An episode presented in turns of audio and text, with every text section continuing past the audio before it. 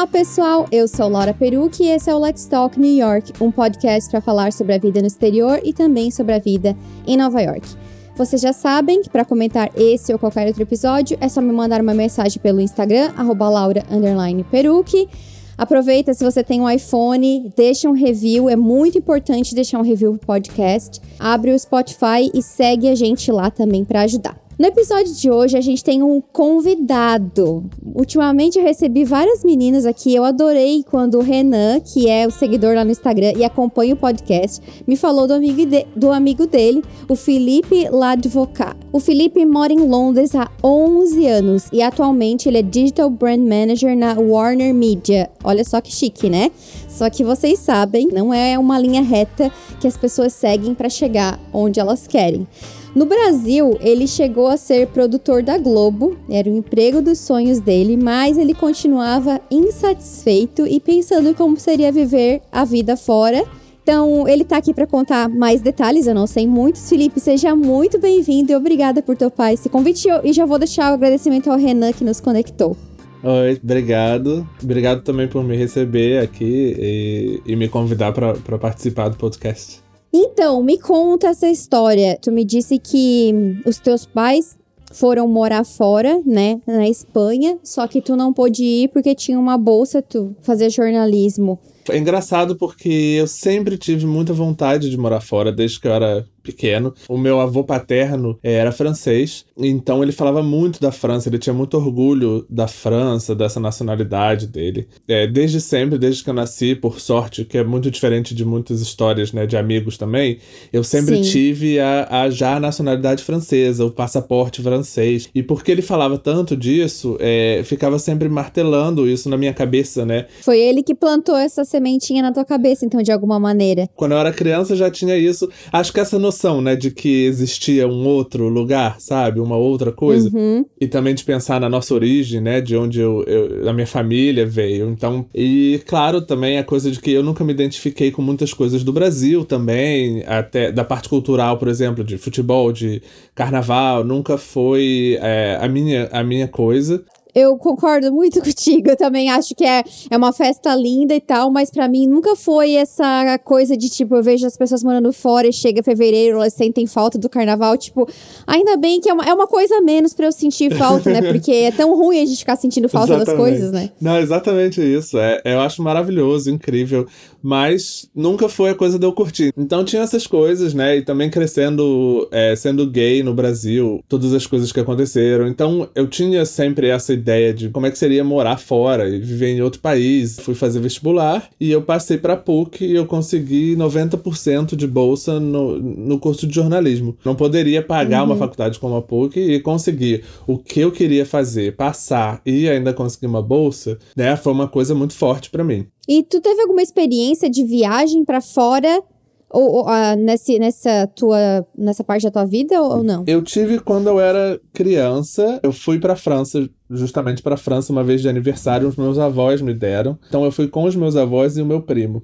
Eu acho que eu tinha 11 anos na época. Não tive muita noção, né, do que, que realmente uhum. era. Ou... Uhum. E aí, ao mesmo tempo que eu passei para a faculdade, o meu pai estava desempregado e decidiu ir para Espanha porque ele tinha um contato na Espanha que podia ajudar e ele já falava espanhol também. Os teus pais tinham um passaporte assim como tu tinha, exatamente, o, o a francês. cidadania francesa. Falava espanhol melhor do que o francês. Ele decidiu ir para Espanha, como ele tinha um contato uhum. lá, já falava espanhol. E assim que eu comecei a faculdade, então meu pai foi primeiro e minha mãe ficou no Brasil com os meus irmãos e comigo. Aí seis meses depois eu estava já estagiando na faculdade, amando o curso. Minha mãe decidiu decidiu ir com os meus irmãos. Meu pai já tinha um emprego lá na Espanha, gerente de supermercado, que era o que ele fazia no Brasil. Não, e aí minha mãe e meus irmãos, né, decidiram ir. E uhum. aí eles foram para uma cidade muito pequena na Espanha, uma vila chamada, inclusive, Vila Royosa. É, é realmente uma vila. E eu, claro, fiquei naquela vontade, mas se eu trancasse a faculdade, eu perderia a bolsa automaticamente. Então, assim, fazendo estágio, amando o curso e com uma bolsa de 90%, eu achei que seria muito arriscado, mesmo que fosse fosse o meu sonho morar fora, sabe, vou arriscar, perder uma bolsa, não sei o que vai acontecer, não falo espanhol também. E tu tinha o quê? Uns 18, 19 anos nessa época? Exatamente, 19. E os teus pais, eles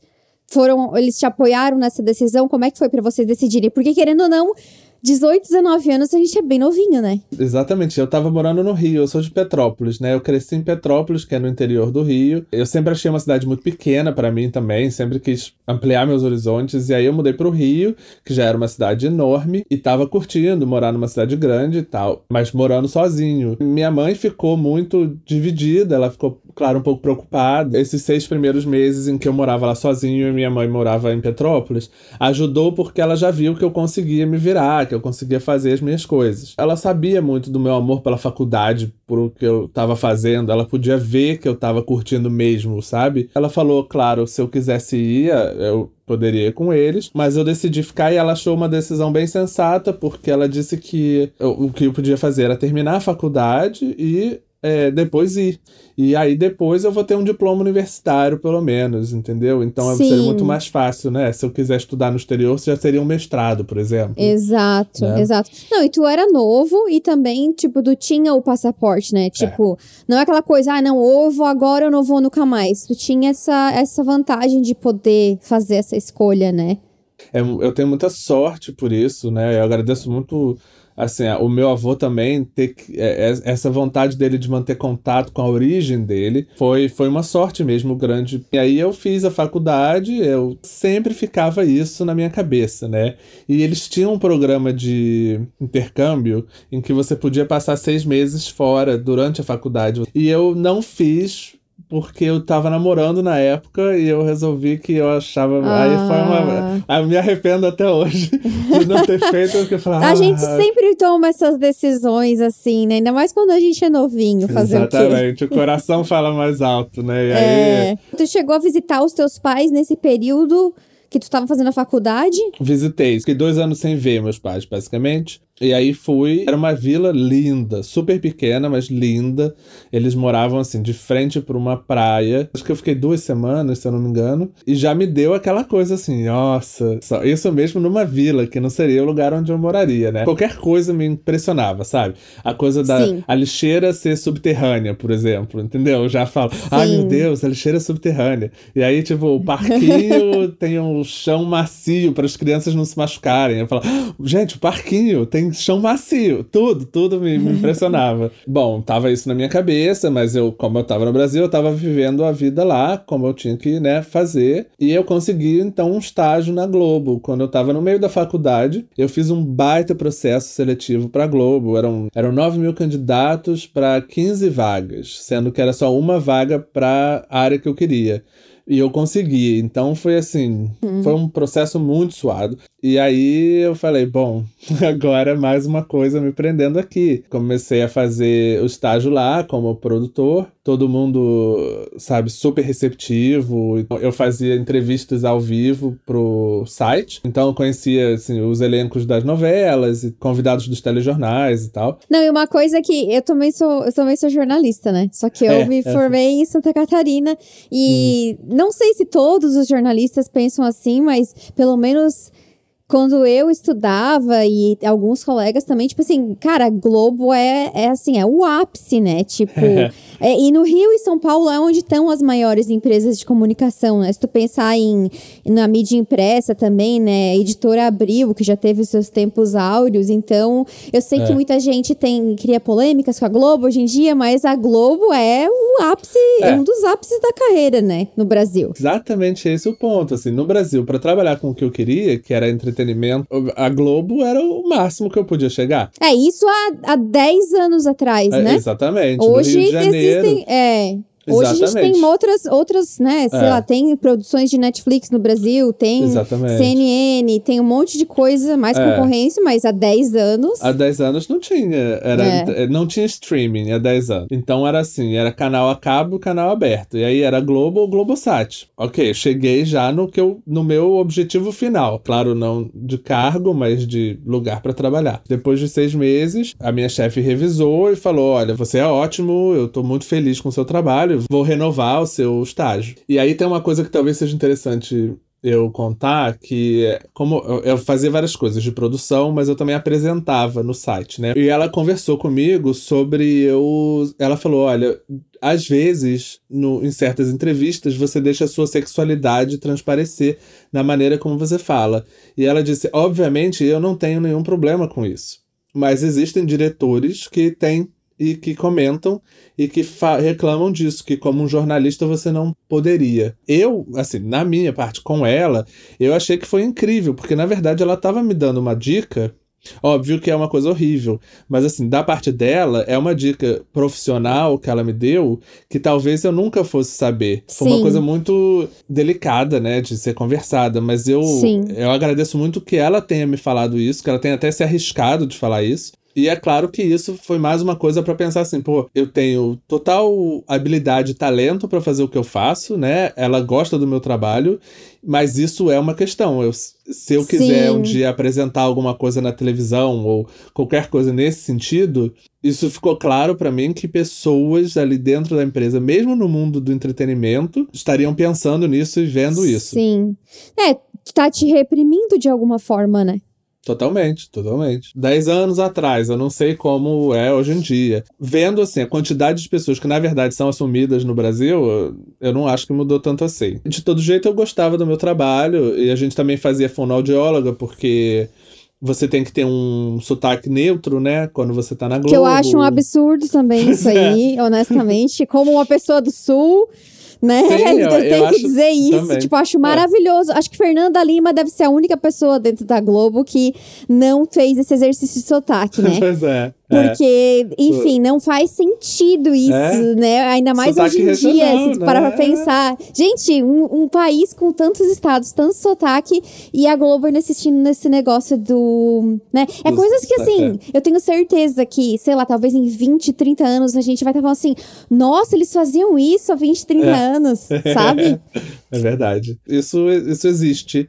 Isso acontece lá. Então, claro que isso contava. Eu tinha o um emprego que eu queria, o um emprego dos meus sonhos, mas tinham essas coisas, né, que pesavam também. Mas continuava aquela coisa, né, na minha cabeça. Bom, aí eu me formei e fui contratado como produtor, que me deixou muito contente, mas obviamente ficou aquela coisa assim, adiando mais uma vez o sonho de morar fora, né? Porque eu não queria também abandonar uma coisa certa. Ao mesmo tempo, eu falava, eu pensava, eu sou novo, deveria fazer agora. Era, era uma dúvida, assim, muito, muito constante mesmo. Na Globo, eu teria que mudar de área por seis meses por causa de uma burocracia de, da contratação. E aí a minha chefe falou: olha, você vai ter que ir para a área de jornalismo por seis meses. E nessa área de jornalismo, seria só para cuidar dos, dos sites dos telejornais, fazer muito assim, transcrição de matéria, coisas assim. E eu achei que isso seria bem entediante para mim. Eu, eu peguei um ônibus para ir pro trabalho e a minha melhor amiga, uma das minhas melhores amigas, pegou o mesmo ônibus por coincidência. Ela entrou no mesmo ônibus. Falei para ela, falei, ah, eu, como eu vou ter que mudar de área, eu comecei a pensar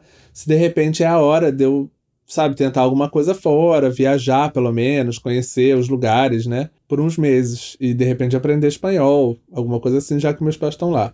É uma ótima ideia, gostaria de ir com você. E aí eu pensei, eu falei, bom, então deixa eu pensar. Eu já tinha terminado o namoro também nessa época. Aí eu conversei com os meus pais. A minha mãe falou assim: tudo bem, mas eu não vou te falar o que fazer e não vou te dar nenhum conselho, porque isso é a sua vida. Eu vou te apoiar se você ficar, eu vou te apoiar se você vier. Eu falei, ah, então tá, não me ajudou muito, quer dizer, ajudou, mas, né? Aí eu decidi falar com a minha chefe sobre a ideia. E eu falei: olha, o que você acha, em vez de eu ir para o jornalismo, eu ir para Espanha, fazer um curso, viajar, né, como se fosse uma licença? Ela falou: ah, acho ótimo, acho que seria super bom para você, seus pais estão lá mesmo, e eu vou deixar as portas abertas, você volta daqui a seis meses e o seu emprego tá aqui garantido. Bom, era o que tu precisava, né? Exatamente. O emprego tá ali, as portas abertas. Ela, sabe, ela me apoiou nessa decisão. Com os meus pais lá, eu falei: acho que eu vou. Aí ela disse: mas você precisa me dar a resposta hoje, depois Ai, do almoço. Ai, meu Deus, nossa, então, com assim, emoção. É, eu tive uma hora. Aí eu liguei pra minha amiga e falei: olha, eu acho que eu vou. Aí eu falei, então vamos? Ela falou, vamos. Depois do almoço eu falei pra minha chefe. Isso era março. E eu falei, eu fico até o final de abril, quando teria que mudar a diária. E aí eu volto, então, no final do ano, né? Nunca mais voltou. Nunca mais voltei, exatamente. A gente teve um mês e meio para se desfazer do apartamento.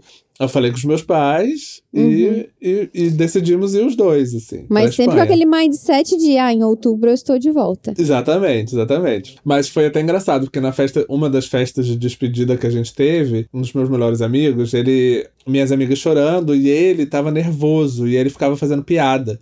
E aí ele, o que, que vocês estão chorando, gente? É seis meses, a gente mal se viu nos últimos seis meses.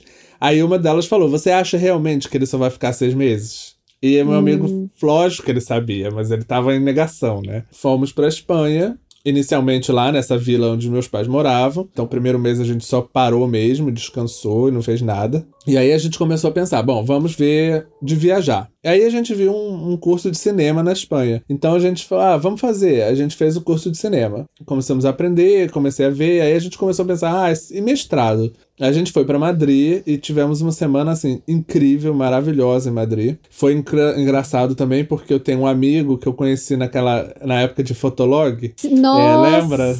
Fotolog. Tem, acho que tem gente que talvez escute que não vai saber o que é Fotolog. É verdade. Os mais novos não sabem. É o pré-Instagram. Quando é, a gente não é. tinha né, smartphone, tinha o Fotolog, que era um site. A gente só podia ter 10 comentários e uma foto por dia. Uhum. Então essa era a nossa vida. Né? Aí o, o povo tinha, tinha os povos, o povo privilegiado que pagava o premium, né? É tinha aquele, aquele símbolo do, da, de uma coroazinha. Aí a, a, gente que não tinha conta paga tinha que fazer o quê? Ah, já tá dando 10 comentários. Eu ia lá, pagava todos, copiava e postava Isso. todos como um. exatamente. Ai, gente. Só assim, exatamente. Ah, e eu peguei a época do Fotolog, pra te conseguir fazer uma conta no Fotolog, tinha que ser só em tal horário do, não sei, do fuso pra te conseguir, porque tinha né, número de contas por dia que eles abriam. Não sei se tu lembra desse detalhe. Eu lembro, lembro. E era o Brasil, tinha, é, sempre encontrava o limite, né? Então era é meia-noite, você tinha que entrar e ser é, muito rápido. Uh -huh, porque, é, uh -huh. Nessa época eu conheci um menino que morava em Washington ficava trocando comentários, depois a gente foi falar no MSN, que era o Messenger da época, né? Antes Sim. do WhatsApp. A gente se falava, ele nos Estados Unidos e eu no Brasil. E aí, quando eu tava na Espanha, ele foi morar em Madrid. E aí, quando eu fui para Madrid passar uma semana, a gente finalmente se encontrou. E aí ele mostrou também certas coisas lá em Madrid pra gente e tal. Então, a gente viu finalmente como era uma cidade grande, como era morar lá. Ele também vindo dos Estados Unidos me explicou também diferenças. É, e é um dos meus melhores amigos, né, o Sam. E a gente ficou naquela assim, ai, é incrível. E aí, nesse meio tempo, a Globo me ligou e falou: olha, a gente precisa que você volte antes, porque a vaga tá aqui, enfim, é uma oportunidade que a gente queria que você pegasse. Eu conversei com a minha amiga também, a, gente, a Espanha estava no auge da crise, então não tinha emprego lá. Seria muito difícil o um emprego na área. Isso foi o quê? 2008, 2009? 2009. Eu já entendia bastante inglês, já falava um pouco, né? E aí eu pensei assim, poxa, e Londres? E aí a minha amiga não falava inglês, mas ela falou, bom, Londres pode ser interessante. Ela tinha uma amiga em Londres também. E aí quando me chamaram da Globo, eu falei, olha, não, eu tô indo para Londres. E acho que não vou voltar no final do ano, por enquanto. E aí tu não, não passou, assim, pela tua cabeça, porque a Globo, ela tem sucursais, né, filiais em outros países também. Não, não, essa coisa de trabalhar em outro lugar da Globo não, não foi, não era uma possibilidade? Tinha Globo em Londres, né? E aí, antes de vir para Londres, eu pensei, ah, talvez, exatamente, talvez seja uma. Mas sendo sincero, a primeira coisa que me, que me fez olhar para Londres foram as Spice Girls. Porque eu era completamente louco por elas quando eu era adolescente. Eu era assim, fanático. Mas eu pensei, então, exatamente, tem a Globo, tem outras oportunidades, tem muitas coisas lá. Então, depois disso, uma, a minha outra chefe, depois que eu tomei essa decisão, veio falar comigo e falou: Ah, eu não queria te influenciar, mas eu acho que você tomou a melhor decisão. Acho que foi muito acertada você ficar aí, porque a Globo não é tudo na vida, não é a oportunidade da vida, entendeu? Se você voltar ao Brasil, obviamente você vai ter muitas oportunidades e eu acho que você vai se enriquecer muito aí, culturalmente, né? Então isso me deixou tranquilo também. E aí eu resolvi vir para Londres. Então, ao invés de usar o dinheiro para viajar, eu usei o dinheiro para me segurar, né, e vir para cá. E eu tinha uma Sim. prima que morava em Londres já há 15 anos. Mandei um e-mail e ela falou: "Ah, acho legal, Londres tem muita oportunidade, mas venha preparado para pegar a bandeja". Porque eu tava com uma ilusão de que eu tinha uma certa experiência, que tinha Globo, que tinha outras coisas. E ela falou: Não, eu, eu acredito sim na sua, no seu talento, na sua capacidade, mas vem preparado para pegar a bandeja, porque é assim que começa. É porque se tu não não vai já com uma oferta, né? É, Até é. tu encontrar algo é, é diferente, né? São, são outros meios. É, eu tenho uma curiosidade só. Nenhum momento dessa toda essa tua trajetória de pensar em morar fora, tu pensou em voltar para a, a raiz de tudo que é a França? É engraçado essa pergunta. Não, nunca pensei. E por alguns motivos, assim. Um é que eu não falava francês. Eu até me arrependo, porque quando eu era criança, meu pai ia me botar numa aula de francês e eu falei que eu queria aprender inglês primeiro e bati o pé. E me arrependo, porque eu poderia ter aprendido francês também. Então, isso foi a primeira coisa. É claro que eu lembrava com uma visão de criança, né? Mas quando eu fui criança, eu não a França não, não, não me encantou muito. Não foi um país que me deixou assim, ah, deve ser incrível morar, sabe? Sim. E hoje em dia, principalmente, eu acredito muito nisso de você bater com o lugar, assim. Total. não tem, não é necessariamente que o lugar é melhor do que o outro, nada assim, mas, mas tem um, você tem uma sintonia com certos Uhum, lugares, uhum. né? Aí eu vim pra Londres primeiro e a minha amiga ainda tinha essa complicação. A minha amiga não tinha passaporte. Ela tava com visto de turista lá, na Espanha, né? E aí a minha mãe falou: por que, que vocês não casam? Porque se vocês casarem, ela fica com passaporte e ela pode morar aqui. Pensamos, é, pode ser uma boa solução. Claro, né? Tem gente que vê isso, ai, mas vocês estão enganando e tal. E a gente falava, na verdade, a gente, a gente se ama, a gente quer morar junto. A única diferença é que a gente não tem o amor romântico de querer Uhum. ter uma família, a gente não, né, não, não é sexualmente atraído um pelo outro, mas há quem diga que, inclusive, o casamento é exatamente isso, depois de vários anos, entendeu? sim, sim. É, a gente decidiu fazer isso. Só que a papelada, para conseguir a papelada no Brasil, e com todas as regras que eles precisavam, e ela nasceu na Bahia, mandar para cá, tem que traduzir, e a gente queria também a papelada do, da faculdade. Mesmo os amigos mais próximos no Brasil, para conseguir alguém para fazer um favor, Aham. um favor desse, é difícil. As pessoas, Sim. elas têm a melhor intenção do mundo, mas enrolam, enrolam, enrolam. Porque também tinha uma coisa, a gente tinha os nossos documentos, mas é que tinha que ser, o documento tinha que ser mais recente do que três meses. Eu decidi vir para Londres primeiro, para ela não vir para cá sem um visto, enquanto ela resolvia a papelada dela. Então cheguei em Londres, fiquei na casa da minha prima um mês, e ela falou: fica aqui enquanto você. Enquanto você resolve tudo, né? Procura uma casa e tal. E por sorte, uma brasileira que trabalhava com ela tinha um quarto, ia ter um quarto vazio na casa dela. Aí eu fui conhecer, um quarto pequenininho, barato. E ao mesmo tempo eu, eu precisava de um emprego. A minha prima conseguiu uma entrevista com um brasileiro que era gerente de um restaurante em Londres, chamado Coco Bambu. Eu fui lá. E o me- o meu pai tinha uma amiga que morava na Inglaterra, ainda mora, aliás, a Heloísa. Ela conhecia o gerente de um restaurante de frango assado, que é uma rede super famosa aqui chamada Nandos. E aí conseguiu também uma entrevista pra mim. Fui na entrevista com o brasileiro, né? Então eu pensei, ah, mais tranquilo, ele vai entender, né, a minha situação, isso tudo. Então ele conversou comigo, fez a, perguntou as coisas em português e ele falou: "Como tá o seu inglês?" Eu falei: "Olha, eu, eu tenho uma boa compreensão, eu falo um pouco também". Aí ele falou: "Então vamos conversar em inglês". Aí ele começou a fazer as perguntas em inglês, eu respondi em inglês, respondi tudo. Aí ele falou: "É, hum, eu acho que daqui uns três meses você pode começar de repente a pegar pedido. Por enquanto você realmente só para kitchen porter, que é, né, pegar o prato sujo levar para cozinha. Aí eu pensei, pô, meu, meu inglês deve estar ruim, então. Eu falei, não, tudo bem, eu topo. Aí ele falou, então tá, eu te ligo. Aí fui para casa meio assim, putz. Aí já fiquei nervoso pro do restaurante, né, de, porque o gerente do restaurante do Nandos, do, de frango, não era Não era brasileiro. Aí cheguei lá, falei, ah, queria falar com o John, um irlandês assim mais velho e tal. Vamos fazer um, um trial shift, que eu não sabia o que era, né? Agora eu sei que é um. É, você faz um teste, né? Na época eram três horas, não pagas, você faz um teste para eles verem o que você. Se rende ou não. Exatamente. Eu cheguei lá e tal, ele falou: Ah, então tá, vem aqui, me deu um uniforme e falou: você vai fazer três horas, um trial shift na, na cozinha. Então fiquei lá na cozinha, virando frango, cozinhando frango. É, não é frango frito, né? É frango assado, mas numa churrasqueira. Então. Aí acabaram as três horas, ele sentou comigo, ele falou: o que, que você achou? Eu falei, ah, foi, foi legal, a experiência e tal. E ele falou assim: quando você chegou? Eu falei, ah, tem uma semana. Ele, como é que você já fala inglês assim depois de uma semana? Como assim? Aí eu assim? falei, ué, por quê? Ele, não, porque as pessoas que chegam aqui em uma semana não falam nem, nem metade do que você fala. Você consegue se expressar? Eu consigo entender. Aí eu falei, tá vendo? O brasileiro.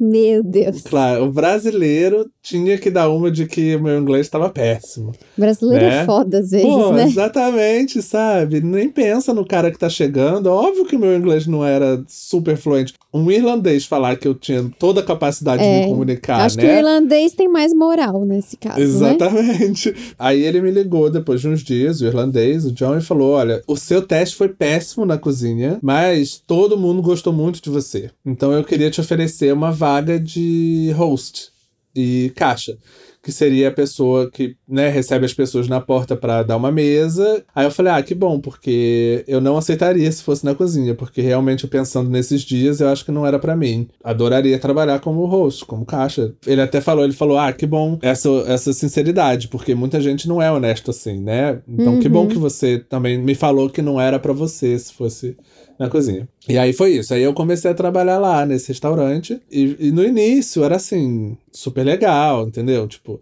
eu tô em outro país, eu tô aprendendo mais inglês, eu conheci.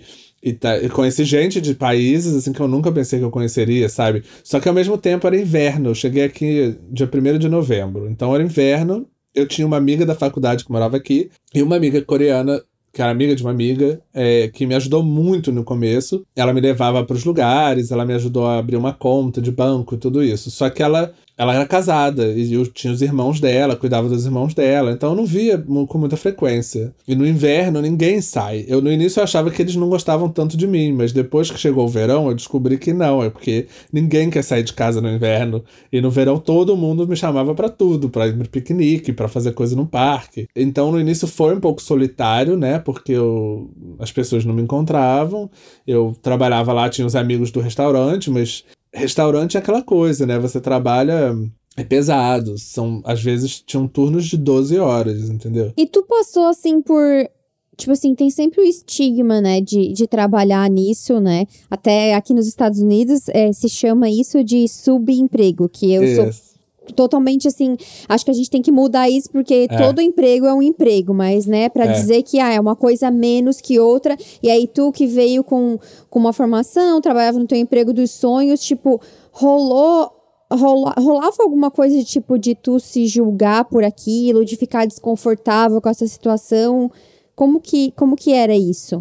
Eu não tinha eu pessoalmente assim não tinha eu tava eu via muito isso como uma coisa natural e que precisa ser feita quando você não tem um contato na área, né? É, uhum. Eu não uhum. conhecia ninguém que trabalhasse com, com comunicação em Londres. recém-chegado. Então, assim, para mim era uma coisa natural. E acho que o importante de trabalhar no restaurante foi que eu vi pessoas assim, europeus inclusive, estavam fazendo, passando pela mesma coisa. Eu tinha uma, uma amiga portuguesa que era PhD em estatística, sabe? Ela estudou psicologia, era PhD em estatística e ela trabalhava no restaurante da mesma forma que eu. E outros ingleses que estavam fazendo faculdade, eram estudantes e também trabalhavam lá sabe? Então isso também me abriu muito os olhos, os olhos para isso, que era uma coisa normal. É, eu não via como um problema. E eu acho até engraçado como os brasileiros que iam lá e viam e descobriam que era brasileiro, tiravam fotos, davam um beijinho, tipo, sabe?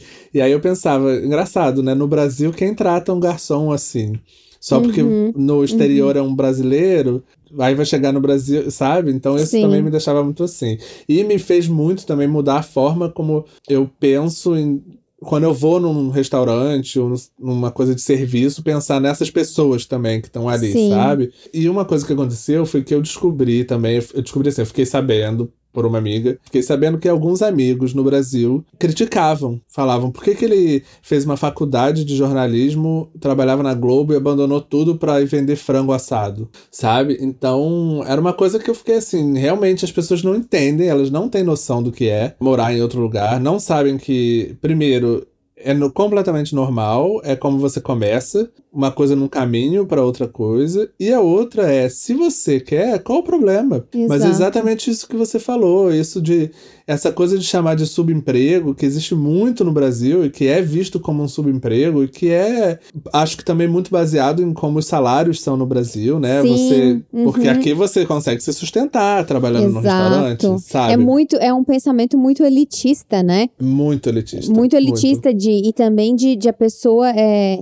achar que por ela tem um, um quanto mais, sei lá, diplomas ela tem, é, mais importante ela é, ela, ela é melhor do que alguém. E isso não é verdade. E outra coisa que eu achei interessante que tu falou, tipo assim, é um emprego como qualquer outro. Tu é, é um emprego digno. Tu, tu não tá roubando, tu não tá matando, tu não tá É. fazendo mal pra ninguém, tu tá lá cumprindo o teu horário e recebendo dinheiro por isso. Exatamente. Qual é o problema? Exatamente. Né? Só que é, rola é. muito esse, esse Muito. estigma, as pessoas. Muita gente não fala abertamente, né, quando tá É. nesses trabalhos, porque É vergonha, muito por. é. Exato, porque as pessoas ficam nessa. Às vezes elas ficam é, ou nessa indignação, tipo, nossa, tu vai fazer isso, ou então elas ficam com pena, ou então É. elas, elas ficam tirando sarro, né? É, É sempre um dos Exatamente. três comportamentos. não existe subemprego, né? Emprego é emprego. Exato. Você, você trabalha e você recebe dinheiro pelo seu trabalho. Se a gente hoje vai num restaurante, é porque tem pessoas que estão É. lá fazendo aquilo que tu tá julgando como subemprego, né? Exatamente. Alguém tá fazendo a tua comida, alguém tá É. servindo, alguém tá limpando. Enfim, E, e é isso, né? E tem gente que gosta mesmo, que se encontra nessa, que depois vira gerente e, e, e abre um próprio restaurante, coisas assim, entendeu? Então, ou gente que quer simplesmente trabalhar, isso não é um problema, é um emprego como, como outro qualquer. É Uhum. exatamente isso. Tem uma coisa elitista no Brasil de que ah, a faculdade, o, o diploma, sabe, te dá um, um nível. E a gente vê isso, né? Nas coisas. Eu sou advogado, com quem você acha que tá falando? Esse aí. cidadão não. Tu viu essa? Exatamente. Cida- Exatamente. Exa- É o perfeito. É o exemplo perfeito.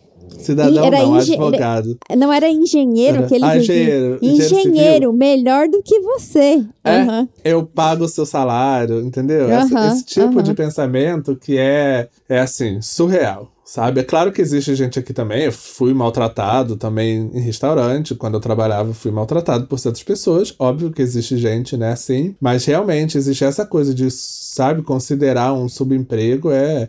E eu lembro, teve um dia que ah, alguém. é, foi super grosso com a minha amiga italiana. Eu fui na mesa e eles começaram a falar mal dela e falar: olha, é, é porque essa, ela não entende nada, ela mal fala inglês, não sei o quê. Aí ela veio e falou assim: eu queria ver você morando em outro país igual a mim, falando dois idiomas e fazendo o que eu faço. E essa coisa de ver realmente como um subemprego, eu realmente não via, não sentia vergonha nem nada. E eu via como uma coisa mesmo, assim, de passagem. E o primeiro ano, principalmente, eu me diverti muito, mas aprendi muito. Agora, já o segundo ano, já, eu já tava, eu já tava muito cansado e eu já vi que não era mesmo pra mim. Eu sabia que eu queria voltar pra minha área, né, que era o que eu realmente gostava de fazer. Eu já tava me cansando muito esgotado fisicamente, mas com meu cérebro a mil.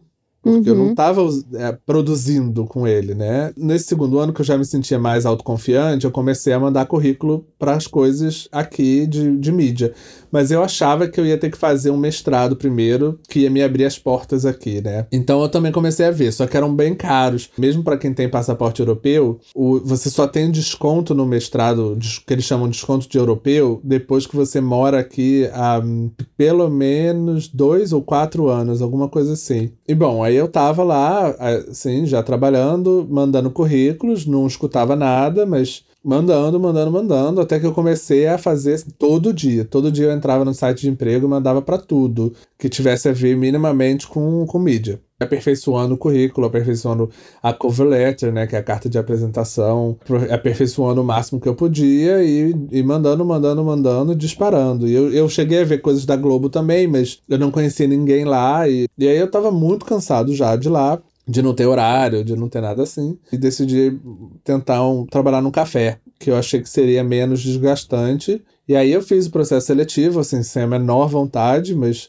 dois anos trabalhando no restaurante, eu sabia exatamente o que eles queriam ouvir, né? Passei, fui trabalhar no café, no chama It, que é uma rede daqui também. Horários eram bem melhores, era segunda a sexta, é, no máximo cinco e meia da tarde. Então eu pensei, bom, pelo menos eu vou ter horários regulares e vou ter meus fins de semana. Só que eu cheguei lá e era assim, era uma hora do dia, era atendendo cliente. O resto era limpando a panela gigantesca de sopa, e era fazendo os potes de iogurte. E a gerente era muito grossa. Pior chefe que eu já tive na vida. Ela era da República Tcheca. Uma vez ela virou para mim e ela falou assim: coloca as bandejas lá fora. Não era tipo, pode colocar, por favor. Coloca as bandejas lá fora.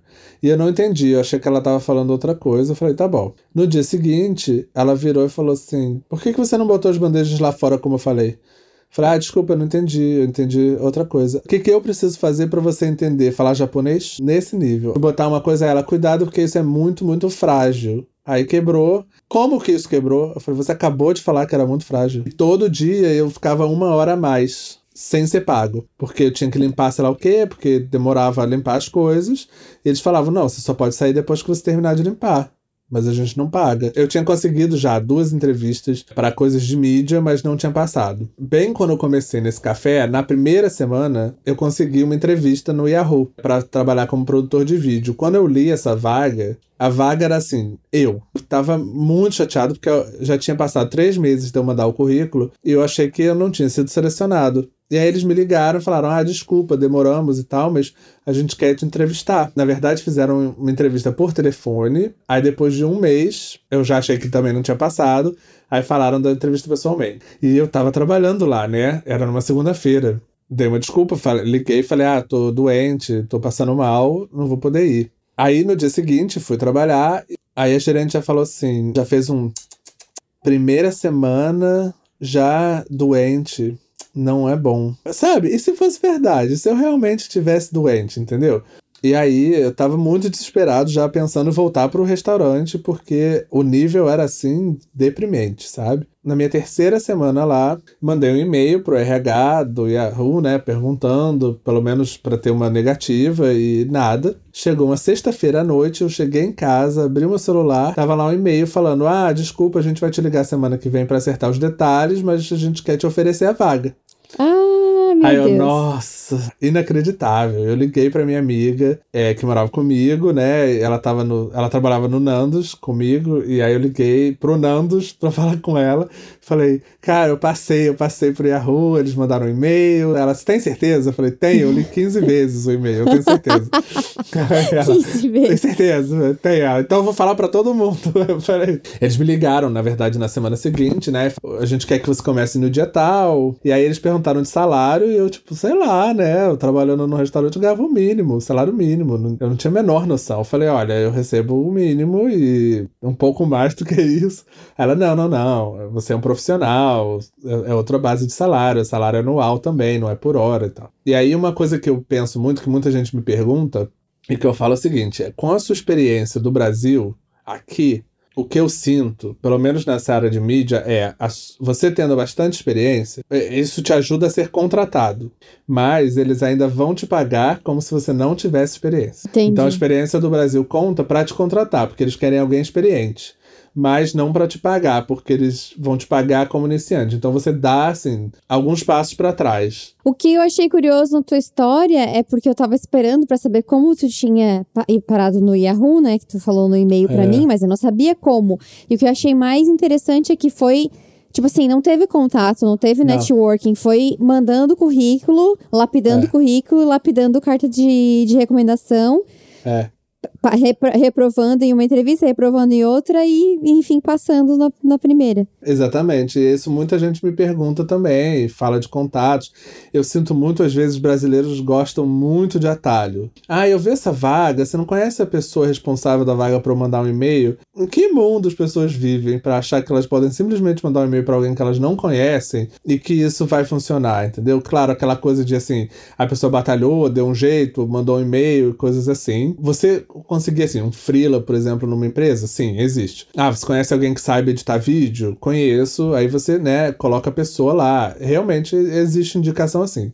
Mas numa vaga mesmo, assim, uma vaga oficial numa empresa, pelo menos na minha experiência, no que eu passei até agora, em todos os que eu trabalhei, não existe. Minha coisa do erro foi exatamente isso. Eu não conhecia absolutamente ninguém lá. Fui lapidando, mandando todo dia, todo dia, todo dia, até é, eu achar essa vaga, eles acharem meu currículo bom, me ligarem, eu fazer as entrevistas e passar. Depois de lá, tu trabalhou no Huffington Post e hoje tu tá na Warner, né? Exatamente, é. Enfim, mas aí, saindo um pouco dessa parte do, do, do trabalho, no, no último tópico que eu queria falar é que, de alguma maneira, a vida te conectou com as tuas origens tudo voltou para as minhas origens da maneira mais provável, eu digo, né? Na época eu ainda trabalhava no Yahoo, tinha acabado de terminar o um namoro, tava super, super triste, chateado. Fui comer comida japonesa com os amigos e tal, e aí tinha uma loja que eu já tinha ido algumas vezes e eu vi um All-Star na entrada que era até com a bandeira do Reino Unido. A gente entrou na loja, eu desci, e aí tinha esse cara lá, esse vendedor, que sorriu quando eu entrei na loja.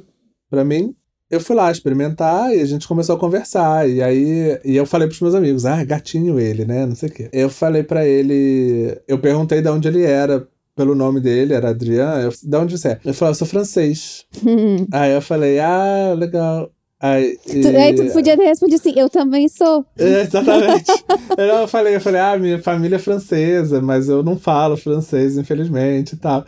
E aí ele falou: Ah, você tá falando português, né? Eu falei: Tô, você entendeu? Ele: Não, não, mas eu reconheço porque os meus avós são portugueses. Aí eu falei, jura, você fala português? Ele, não. O pai dele, na verdade, é português também, e não falava português, e a minha família francesa não falava francês. Uhum. E aí eu falei, poxa, a gente podia então tentar se ajudar, e já que a gente tá na exatamente a mesma situação. Me passou o Facebook dele, o sobrenome dele era Teixeira, inclusive. Não, né? Mais de brasileiro ou português, impossível. Eu ainda falei, ah, o seu sobrenome? Aí ele disse, é, tem que ser Ra. Aí eu, é o quê? É o quê? tem que Aí, ser tem que Falei, não é não, é Teixeira. Tá bom, a gente se encontra, né, pra tentar fazer isso, ensinar um pro outro. Meus amigos me zoando, falando assim, ah, você não pode. Mal terminou, já entrou numa loja, já sai dando telefone. Acabou que a gente ficou e nunca, na verdade, ensinamos realmente o idioma um do outro, né? A gente, quer dizer, eu aprendi muito agora, mas então quando eu fui pra França conhecer a família, dele, com o meu nome, o meu sobrenome, né? Passaporte francês, sem falar francês, virou assim, pô. Mas e aí? Eu falei, bom, ele não pode falar nada, porque a família portuguesa é. Ele também não fala, pelo menos isso, né? E aí eu, eu converso em português com o pai dele, os avós dele, ele conversa em francês com meu pai e a gente mesmo não entende. Que legal! A gente acabou casando depois de uns anos, e aí eu vou aprendendo agora, finalmente, o francês à força, aí, né? É, a vida é. deu um jeito de te trazer isso, né? né? Achei Exatamente. muito legal. Exatamente. E faz quanto tempo que vocês estão casados?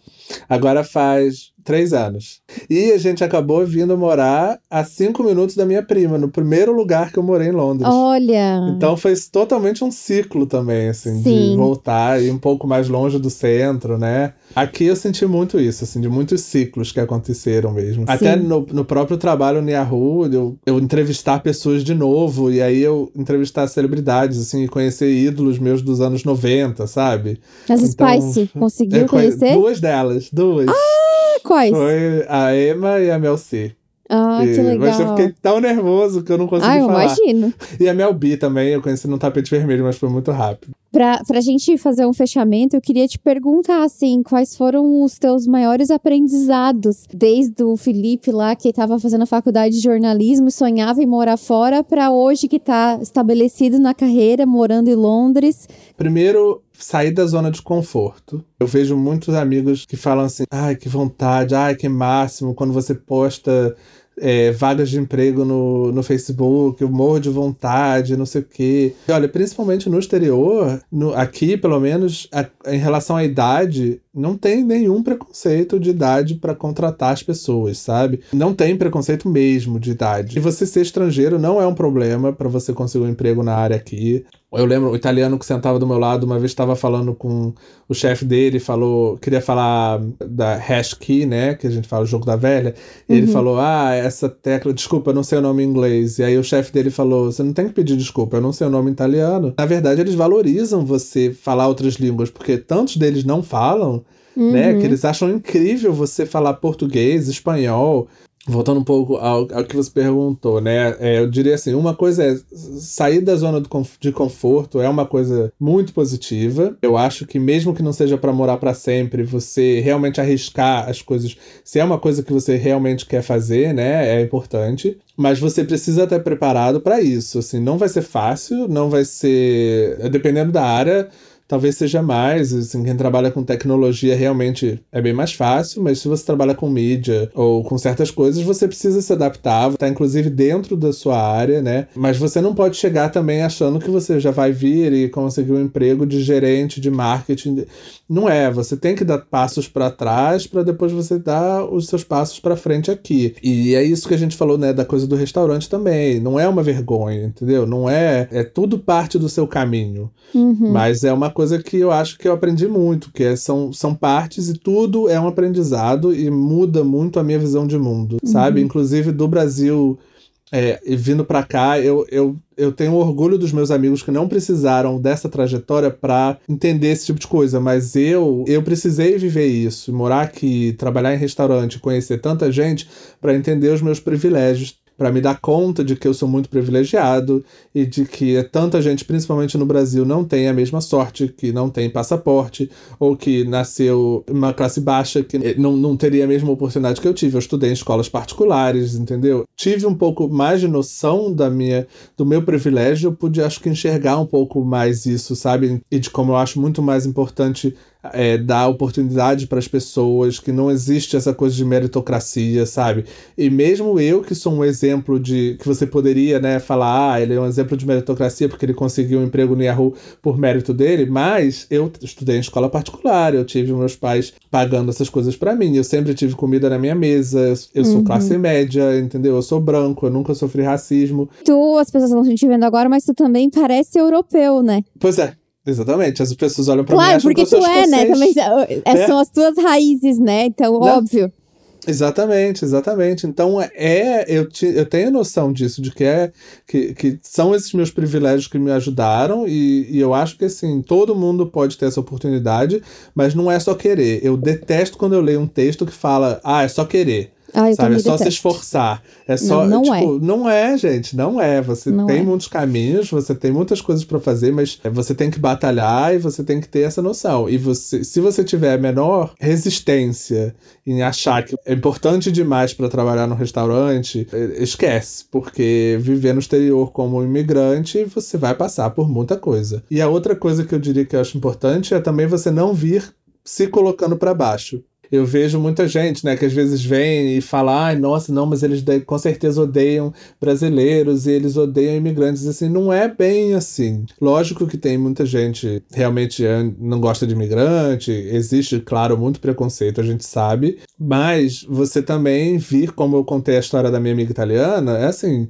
você já vem aqui, aprende inglês, você já fala dois idiomas, você já tá melhor do que muita gente aqui. Você tem muito mais noção de cultura do mundo, de outras coisas que eles não conhecem, você não se colocar para baixo, você não deixar um outro brasileiro, por exemplo, aqui te botar para baixo, entendeu? Exato. Nada é vergonhoso, nada mesmo que você faça aqui limpar banheiro, limpar a casa, absolutamente nada disso é uma vergonha, mas são partes de uma jornada e também é possível, mas batalhar mesmo, também tem sorte, também tem privilégio, tem muitas coisas, né, que entram Sim. nisso. E o que eu tento fazer aqui, que eu aprendi com essa minha amiga coreana, né, que, na, que cresceu no Brasil, na verdade, todo mundo que chega que eu conheço da faculdade ou que entra em contato comigo, eu tento ajudar assim da melhor forma possível, porque ela foi tão importante a ajuda que ela me deu de simplesmente te levar para abrir uma conta, de explicar como que eu faço o número de trabalho, que eu tento passar isso para as outras pessoas. Então eu tento acolher as pessoas que eu conheço. Eu acho que faz toda a diferença. E tá todo mundo no mesmo barco quando você, né,